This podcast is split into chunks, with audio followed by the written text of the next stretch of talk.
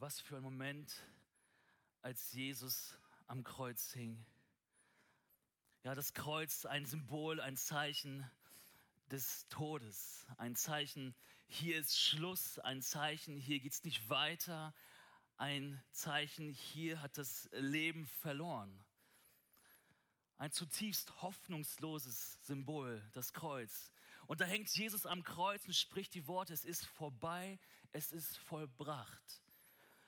Und die Bibel berichtet uns an diesem dunkelsten Moment, dass ähm, bei diesem Ereignis Familie, Freunde dabei waren, die das gesehen haben, die das live gesehen haben und die gesehen haben, wie Jesus am Kreuz hing. Und Jesus hatte viele Nachfolger, hatte viele Freunde zu der Zeit. Und alle hatten diese, ihre Hoffnung auf Jesus gesetzt. Alle waren überzeugt, das ist dieser Jesus, der bringt endlich mal das, was wir uns hoffen. Er ist unsere Hoffnungsperson. Er wird alles zum Guten führen. Und doch hängt Jesus am Kreuz. Die Hoffnungsperson ist nun tot. Die Kreuzigung und auch die Tage danach waren schwere Zeiten für die Freunde und die Familie, die dabei waren. Alles schien verloren. Und der Tod ist wie so ein Punkt im Leben. Tod, Punkt. Hier ist es vorbei, hier geht es nicht weiter mit dem Leben. Aber du bist heute hier, du sitzt hier, du atmest. Du bist hier und du hörst mir jetzt zu. Aber vielleicht bist du hier und du weißt, ich habe auch schon mal hoffnungslose Momente erlebt in meinem Leben. Du bist hier und du weißt, da war, schon, da war schon mal was in meinem Leben, da habe ich so einen Punkt in meinem Leben gespürt. Ja, vielleicht warst du auch dabei und Teil äh, in deinem Umfeld, in deiner Familie und du warst Teil von so einem Lebenspunkt, ja, von so einem Todespunkt. Einen hoffnungslosen Moment, Teil eines hoffnungslosen Moments. Ein Moment, wo ein Punkt gesetzt wurde. Hier ist Stopp, hier geht es nicht weiter. Ganz unterschiedliche Situationen können es gewesen sein. Vielleicht eine Freundschaft, die du hattest, Beziehung, die du hattest, wo du dich investiert hast und du hast dich investiert, investiert und auf einmal hat sich irgendwie alles auseinandergelebt und es hat keinen Sinn mehr gegeben. Es war keine Hoffnung mehr in dieser Beziehung und irgendwie hat die Person dich immer wieder enttäuscht und du hast so einen, einen, einen hoffnungslosen Moment erlebt. Vielleicht ist die Krebserkrankung deines Vaters zurückgekommen und als Familie dachtet ihr, hey, eigentlich war da Hoffnung da, dass mein Papa gesund wird. Und einmal merkt sie, wie Hoffnungslosigkeit hereinbricht. Das Leben, die Gesundheit, die Arbeit, die Beziehung können hoffnungslose Momente aufzeigen. Und vielleicht bist du hier und du sagst, ja, ich habe schon mal so einen hoffnungslosen Moment erlebt. Oder wenn du an die Zukunft denkst, so die Ungerechtigkeit, Leid, Krieg, denkst du, wo, da hat doch Hoffnung gar keinen Platz da ist Hoffnung fehl am Platz, wenn ich darüber nachdenke, was alles noch passieren könnte. Aber vielleicht bist du auch hier und du sagst zu dir selbst, ich, ich bin ein hoffnungsloser Fall. Du sprichst dir selbst zu, da ist keine Hoffnung in mir für mein Leben. Und dann kommt dieser Gedanke noch hinzu, dass ich ja auch mal sterben werde, das Thema Tod. Wow, Thema Tod, das ist ein Thema, was, äh, was man eigentlich nicht behandeln möchte. Ja, die Sterblichkeitsrate der Menschen liegt bei 100 Prozent. Aber zu 100 Prozent wollen wir das Thema umgehen. Wollen wir uns damit nicht beschäftigen. Wo die Frage bleibt, was kommt dann? Was kommt denn nach diesem Punkt? Was kommt nach diesem Punkt? Nach diesem Punkt, der sagt, hier ist Schluss. Und dieser Gedanke kann eine große Angst auslösen, eine große Angst in uns, die uns dazu bringt zu sagen, wo ist Hoffnung in meinem Leben, die uns dazu bringt und sagen, hey, ich will dieser Wahrheit, dass der Tod auch mich betrifft, aus dem Weg gehen. Und die Angst kann dich innerlich auffressen. Menschlich gesehen ist man einfach machtlos dagegen. Und deswegen wagen wir uns nicht, uns damit zu beschäftigen. Und eine von diesen Freunden, die dabei waren live, das war die Maria aus Magdala. Und sie hat diese Kreuzigung auch erlebt, diese Maria. Und sie fühlte auch Angst, Enttäuschung, Trauer und, und auch diese Hoffnungslosigkeit. Und jetzt gehen wir mal 2000 Jahre zurück auf eine Reise mit ihr. Es ist Sonntagmorgen in der Früh, die drei Tage sind vergangen, seitdem Jesus gekreuzigt wurde und auch ins Grab gelegt wurde. Maria geht an diesem Sonntagmorgen früh zum Grab, um den toten Jesus zu sehen und nochmal die Grabstätte aufzubereiten, um nochmal Salbe drauf zu schmieren. Und die Augen sind noch rot von den, ähm, durch, durch die durchweinten, schlaflosen Nächte. Sie ist immer noch voll im Herzen zerbrochen. Und sie geht dorthin und die, unser Leichnam Jesu ähm, ist nicht da. Sie schaut ins Grab und ist nicht da. Und sie dachte, wer, wer hat denn diesen, diesen Leichnam gestohlen? Wo ist Jesus? Wo ist er? Das kann doch nicht wahr sein. Er ist doch, er hing doch schon am Kreuz so, so heftig und dann auf einmal ist auch hier weg. Wer hat ihn geklaut? Wer hat ihn gestohlen? Und Maria fühlte nochmal diesen Schmerz, so, das kann doch nicht wahr sein. Jetzt ist sogar der Leichnam weg. Und sie rennt zu, zurück zur Stadt und zu ihren anderen Freunden, zu den Freunden von Jesus, zu Petrus und Johannes. Und er berichtet, sie berichtet davon und sagt, hey, Petrus, Johannes, das Grab ist weggeräumt. Das ist, Jesus wurde geklaut. Und Petrus und Johannes denken so, das kann nicht wahr sein. Sie rennen auch zum Grab und sehen, stimmt, das Grab ist leer. Wo ist denn der Leichnam? Wo ist denn unser toter Jesus, den wir begraben haben? Und sie gucken hinein, Petrus guckt hinein und denkt so, seltsam, das Tuch, womit Jesus umwickelt war, das liegt so offen da, so, so aufgewickelt.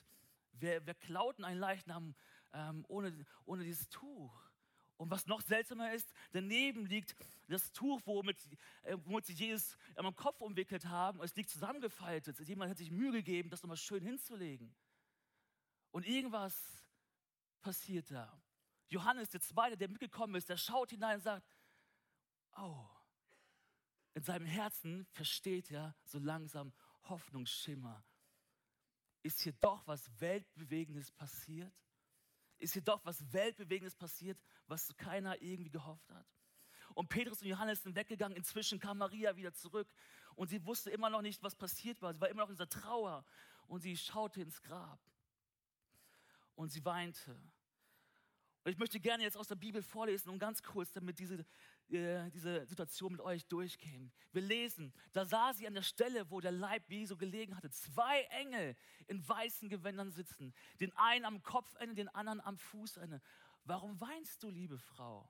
fragte die Engel, fragten die Engel. Maria antwortete, sie haben meinen Herrn weggenommen und ich weiß nicht, wohin sie ihn gebracht haben. Also irgendwie realisiert Maria nicht, dass sie mit Engeln spricht. Wenn ich zwei Engeln begegnen würde, ich würde sagen, was macht die hier? Okay? Aber sie spricht ganz normal mit diesen Engeln, weil sie in diesem Tunnelblick war, weil sie voller Trauer war, voller Hoffnungslosigkeit. Und sie weint immer noch und ihr Herz ist immer noch gebrochen. Und sie sagt, hey, wer hat meinen Herrn weggenommen? Wo ist der Leichnam? Und dann lesen wir weiter, auf einmal stand Jesus hinter ihr. Sie dreht sich nach ihm um und sah ihn, erkannte ihn jedoch nicht. Warum weinst du, liebe Frau? fragte er sie. Wen suchst du? Maria dachte, er sei der Gärtner und sagte zu ihm, Herr, wenn du ihn weggebracht hast, sag mir bitte, wo du ihn hingelegt hast, dann hole ich ihn wieder. Und Maria wird hier nochmal angesprochen von einer anderen Person und sie dreht sich um und erkennt Jesus nicht. Sie dachte, es wäre ein Gärtner. Vielleicht waren ihren, ihre Augen noch feucht, vielleicht war das Licht gerade ungünstig, vielleicht hat sie Jesus einfach nicht erkannt. Wir lesen dann weiter. Maria sagte Jesus.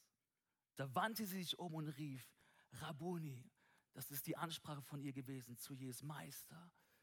Und hier erleben wir einen Wendepunkt in dieser Geschichte von Maria von Magdala, wo sie auch immer anfängt zu verstehen, was hier passiert ist, wo, wo Hoffnung hineinkommt, ihre Hoffnungslosigkeit, wo diese Geschichte einen Wendepunkt nimmt und wo, wo diese, dieser Name Maria, wo diese Ansprache, ihr Name gesprochen wird und sie merkt, da spricht mich jemand an und ich kenne diese Stimme. Und sie versteht, es ist Jesus und Jesus ist der Auferstandene. Jesus ist der Auferstandene. Jesus ist auferstanden. Sie versteht das in diesem Moment und denkt so, Jesus kann doch nicht wahr sein, du bist es wirklich. Jesus, du bist es wirklich. Und sie versteht, er ist nicht mehr am Grab, er lebt. Und ich will dir sagen, Gott kennt deinen Namen. Gott kennt dein Leben. Er kennt auch deine dunkelsten Momente, deine Momente der Hoffnungslosigkeit. An Ostern geht es nicht ähm, um süße Häschen, auch nicht um die leckere Schokolade, was voll okay ist. Es geht darum, die Auferstehungshoffnung zu erleben. Gäbe es keine Auferstehung, gäbe es auch keine Hoffnung. Der Tod setzt einen Punkt. Jesus macht daraus ein Komma. Und er sagt selbst, ich bin die Auferstehung und das Leben. Wer an mich glaubt, wird leben, auch wenn er stirbt. Jesus macht aus deinem Punkt ein Komma, weil er weiß, der Tod hat nicht das letzte Wort. Er sagte, ich bin auferstanden, ich bin die Auferstehung des Lebens. Und Maria entdeckt das leere Grab und sie entdeckte es nicht als ein Ende, sondern sie vielmehr als der Anfang des ewigen Lebens. Sie verstand in diesem Moment, als sie diesen Jesus begegnet ist, hier beginnt etwas ganz Neues. Und es ist so spannend zu sehen, weil Maria, als sie zum ersten Mal zu Johannes und Petrus zurücklief, da haben wir ja gelesen, sie lief zurück zu den beiden und zu berichten, Jesu Leichnam ist weg, ja, sie haben den Herrn aus dem Grab weggenommen und wir wissen nicht, wohin sie ihn gebracht haben. Und dann die Begegnung mit Jesus in der Zwischenzeit. Und dann läuft sie wieder zurück zu den beiden und zu den anderen und sagt, ich habe den Herrn gesehen. Ich habe den auferstandenen Herrn gesehen. Er ist nicht im Grab, er lebt. Und Maria ist die erste Person, die eine Begegnung mit dem auferstandenen Jesus hatte.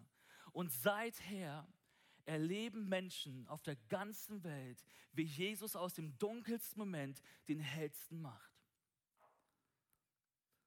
Und genau das hat Nina erlebt. Und von Nina hören wir jetzt und sehen wir jetzt einen Lebensbericht. Ähm, es ging mir richtig schlecht. Also ich habe eigentlich mit allem, was ich gemacht habe, nur versucht, irgendwie in meinem Leben ein Ende zu setzen, weil ich wirklich nicht mehr wollte. Es hat mich wenig interessiert, äh, dass andere mir helfen wollten. In diesen Momenten wollte ich einfach nur von allen in Ruhe gelassen werden und äh, wollte, dass es vorbei ist. Und ja, ich weiß auch noch einen Moment, ähm, da saß ich auf so einer Bank irgendwo im Wald. Ähm, ich habe einen meiner ewig langen Spaziergänge gemacht, um natürlich abzunehmen und noch dünner zu werden. Ich weiß gar nicht mehr, was ich da gesehen habe. Ich habe einfach in den Himmel geguckt und in dem Moment habe ich für mich irgendwie mit meinem Leben abgeschlossen. Ich wusste, ich möchte keinen weiteren Tag erleben und das hier, das reicht jetzt. Es kann jetzt zu Ende sein so.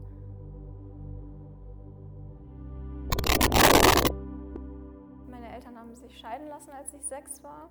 Und das war natürlich schon so ein sehr einschneidendes Erlebnis. Und wir sind dann vier Jahre später auch umgezogen. Ähm, ist natürlich nicht schön für so ein Kind, wenn man in so eine neue Klasse reinkommt. Die kennen sich alle schon und man ist die komische Neue. Da wurde auch viel über mich gelacht, gelästert und äh, das war auch äh, ja, sehr einprägsam für mich auf jeden Fall.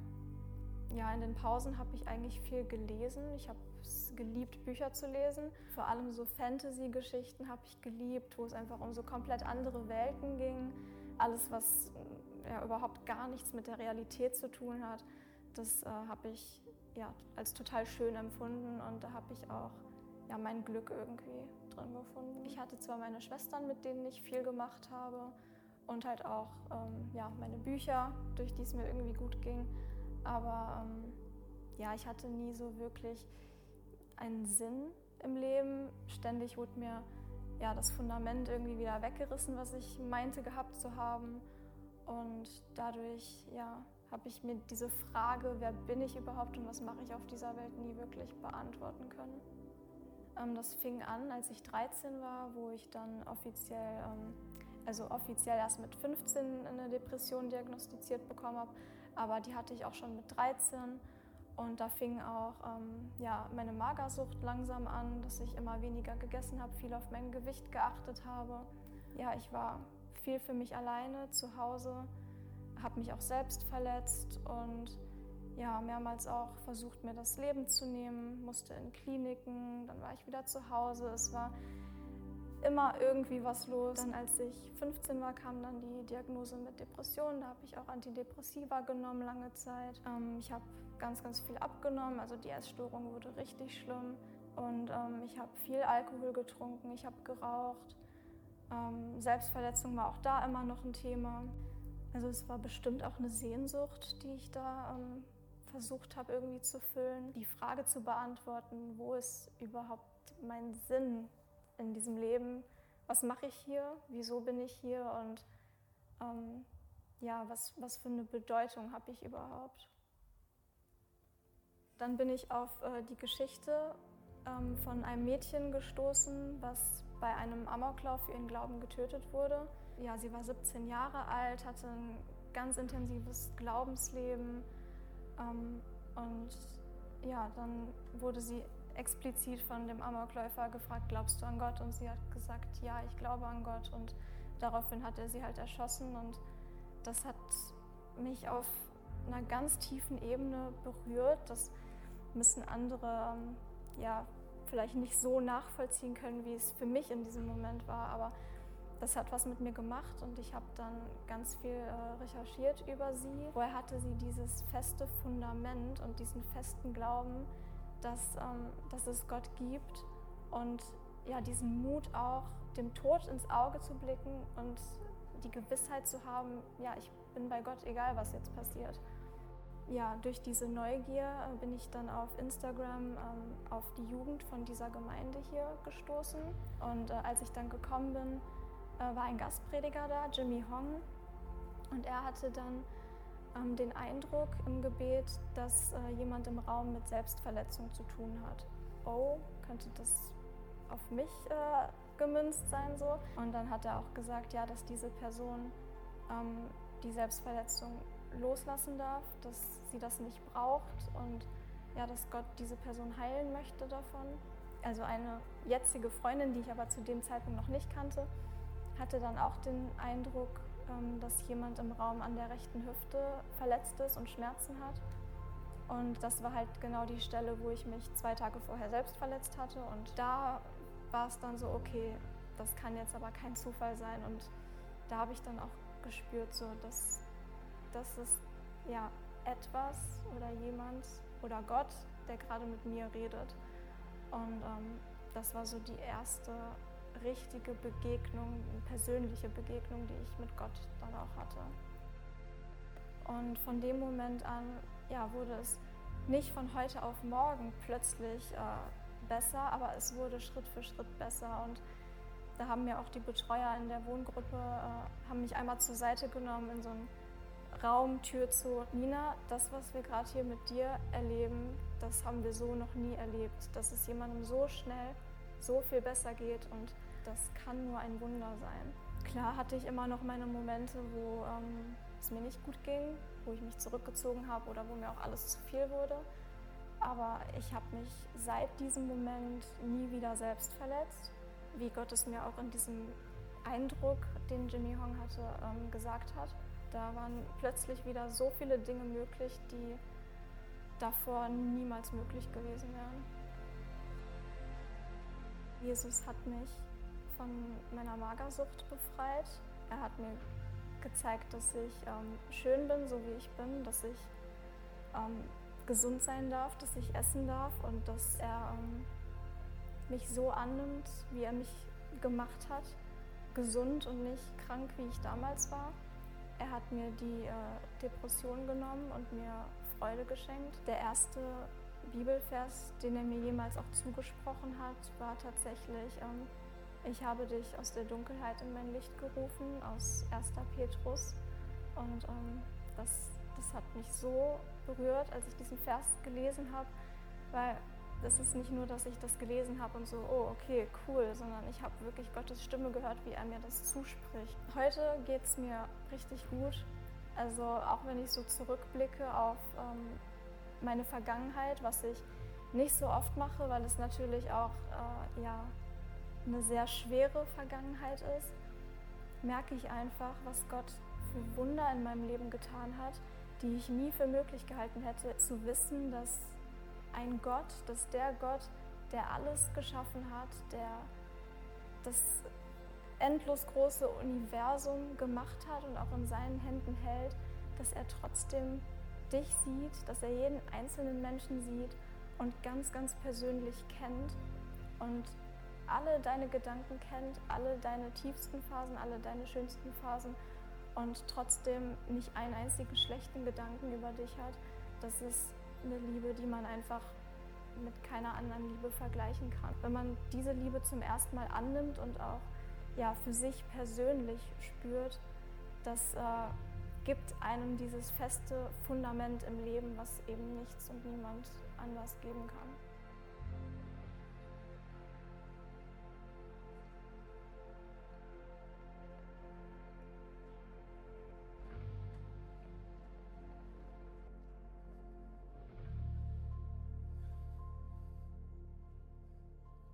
Vielen Dank, Nina, ähm, für diese unglaubliche Geschichte. Das ist unser Gott. Er schreibt solche Geschichten. Und Nina hat Gott persönlich erlebt. Sie hat erlebt, wie der auferstandene Jesus lebendige Hoffnung in ihr Leben gebracht hat. Das hat sie ganz persönlich erlebt. Und sie hat erlebt, wie Gott sie aus der Dunkelheit ins Licht gestellt hat. Das hat sie selbst gesagt. Und inmitten der dunkelsten Stunde hat sie das echte Leben in Jesus gefunden. Sie hat das Auferstehungsleben gefunden. Und auch inmitten deiner dunkelsten Stunde gibt es Hoffnung. Denn Jesus ist die Auferstehung und das Leben.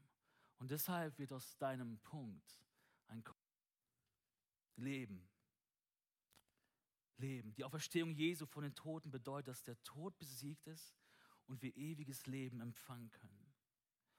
Und wenn ich mir diese Begegnung von Maria und Jesus anschaue, ähm, wie Maria das erlebt hat und wie sie Jesus begegnet ist, dann war das eher unspektakulär. Das war jetzt nicht so, dass ein roter Teppich für Jesus auf, ausgerollt wurde und wo Jesus irgendwie seine, seine ganzen Fanbase hatte, alle mit den Fähnchen, Jesus auferstanden. Und hier kommt Jesus, sondern Jesus begegnet Maria persönlich, ohne irgendwie groß, großes Spektakel. Inmitten ihrer Verzweiflung, inmitten ihrer Hoffnungslosigkeit begegnet Jesus Maria. Ganz persönlich, nahbar, real, echt. Und Jesus ist vor 2000 Jahren für Maria ans Kreuz gegangen, um ihre Schuld zu tragen. Und er ist drei Tage später auferstanden, um für sie den Tod zu überwinden, damit sie ewiges Leben haben kann und die Auferstehungskraft in ihrem Leben erfahren kann. Und hier, genau hier kommt diese gute Nachricht für dich und für mich. Dies gilt nicht nur für Maria, dies gilt für dein Leben.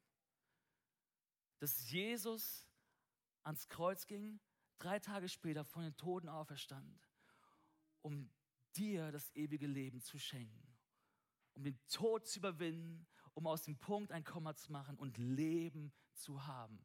Leben, was sich jetzt schon hier auf dieser Welt erfahren lässt. Und ich will sagen, Gott liebt dich, Gott liebt dich ungemein. Er ist, er ist so grenzenlos und bedingungslos in dich verliebt. Er liebt dich. Und das hat er in Jesus gezeigt. Und dieser liebende Gott ist erfahrbar, real. Und er wünscht sich nichts mehr, als dass du eine persönliche Beziehung zu ihm hast. Und leider ist es so, dass wir, dass wir Menschen äh, unseren Weg ohne Gott gehen dass wir äh, einen Alleingang machen und, und, und die Taten, die daraus entstehen, das nennt die Bibel auch Sünde, ja, so Zielverfehlung. Wir, wir sind nicht mit Gott unterwegs und, und das, das will Gott nicht. Gott möchte Gemeinschaft mit uns haben, aber, aber das, was wir tun, das trennt uns von ihm und deswegen ist sein Sohn gekommen und deswegen feiern wir Ostern, um diese Trennung aufzuheben. Und du kannst diese frohe Botschaft, du kannst diese Vergebung deiner Schuld empfangen. Es ist heute möglich. Heute ist ein Tag, wo du Auferstehungshoffnung empfangen kannst. Du ganz persönlich, nicht nur Maria, sondern auch du. Und es waren nicht die Nägel, die Jesus am Kreuz hielten, sondern es war seine Liebe zu dir. Es war seine Sehnsucht, die er hatte, die, ähm, die, er auch, die er gezeigt hat, um zu sagen, ich will, dass du Gemeinschaft hast, ewige Gemeinschaft mit mir. Und weil Jesus Christus von den Toten auferstanden ist, haben wir eine lebendige Hoffnung. Und ich möchte dich fragen, ist die lebendige Hoffnung Jesus Christus auch deine lebendige Hoffnung? Wir werden gleich ein Lied hören. Ähm, du kannst während des Liedes genau diese Frage ähm, zulassen. Ich will dich ermutigen und dich einladen, dass du diese Frage zulässt. Ist Jesus Christus meine persönliche lebendige Hoffnung? Und nach diesem Lied werde ich dir die Möglichkeit geben, diese Entscheidung mit einem gemeinsamen Gebet ähm, zu festzumachen. So lass uns doch dieses Lied hören und ich lade dich ein, dass du vielleicht deine Augen schließt, wenn du möchtest, dass du das Lied auf dich wirken lässt und diese Frage in deinem Leben, in deinem Herzen beantwortest.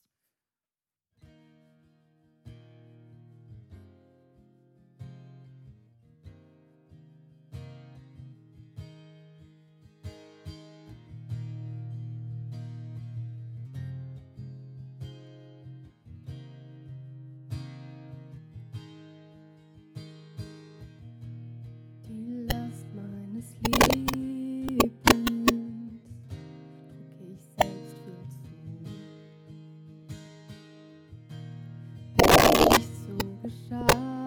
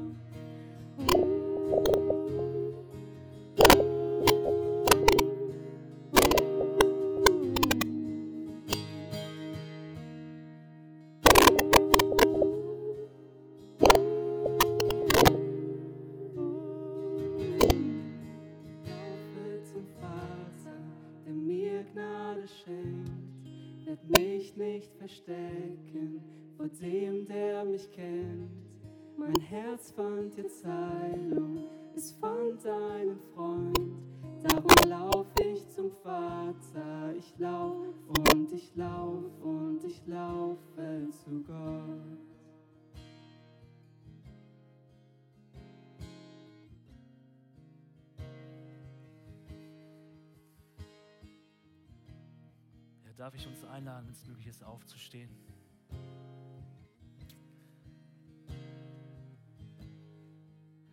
In der Bibel heißt es in Römer 10, Vers 9, wenn du mit deinem Mund bekennst, dass Jesus der Herr ist und wenn du in deinem Herzen glaubst, dass Gott ihn von den Toten auferweckt hat, wirst du gerettet werden. Und ich möchte uns einladen, ähm, ja, unsere Augen nochmal zu schließen und ich möchte dir diese Möglichkeit geben, dass du, dass du jetzt darauf reagierst, dass du diese Entscheidung triffst, heute, an diesem Tag, Jesus einzuladen, diese lebendige Hoffnung einzuladen. Gottes Gnade und seine Liebe ist hier für dich. In seinem dunkelsten Moment schenkt er dir dein Herz. Und ich möchte dich einladen, wenn du hier bist, dann sei ganz mutig. Und wir sprechen gleich gemeinsam ein Gebet zusammen. Wenn du hier bist ähm, und du möchtest heute Jesus dein Leben übergeben, du möchtest Jesus empfangen, möchtest diese lebendige Hoffnung empfangen und möchtest Auferstehungshoffnung in deinem Leben haben, weil du sie nicht hattest bisher, dann lade ich dich ein, dass du jetzt kurz deine Hand hebst, wenn du hier bist in diesem Raum. Mach es. Sei mutig, wenn du hier bist.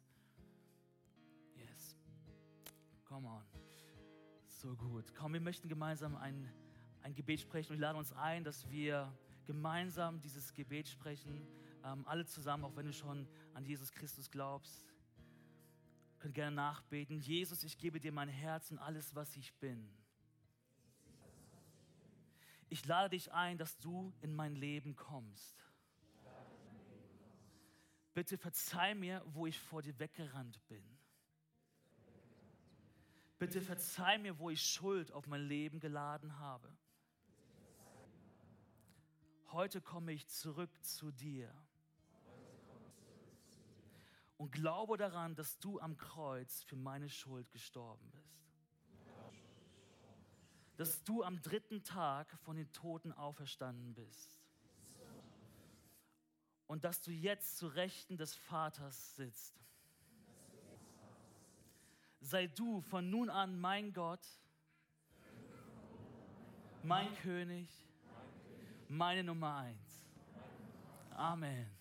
Komm, lass mal Applaus geben für alle, die es entschieden haben.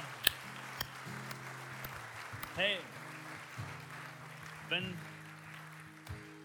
wenn du hier bist und du hast es gemacht und vielleicht bist du auch hier, du hast deine Hand nicht gehoben, aber du weißt, hey, ich will diese Entscheidung nochmal treffen, dann lade ich dich ein, dass du nach dem Gottesdienst nach, nach hier bleibst. Wir sind hier vorne, ich bin hier vorne, hier sind noch ein paar andere aus dem Team. Wir möchten gerne mit dir ins Gespräch kommen, möchten gerne mit dir die nächsten Schritte auch besprechen. Vielleicht hast du Fragen mitgebracht, möchten dir helfen, dir vielleicht was mitgeben, was du äh, gebrauchen kannst für deinen nächsten Schritt. Und ähm, so feiern wir die Auferstehung unseres Herrn Jesus Christus. Amen. Der Herr ist auferstanden. Ja, darauf habt ihr die ganze Zeit gewartet wahrscheinlich. Okay, komm, lass uns noch mal allen Entscheidungen einen Applaus geben und noch mal Gott die Ehre geben dafür.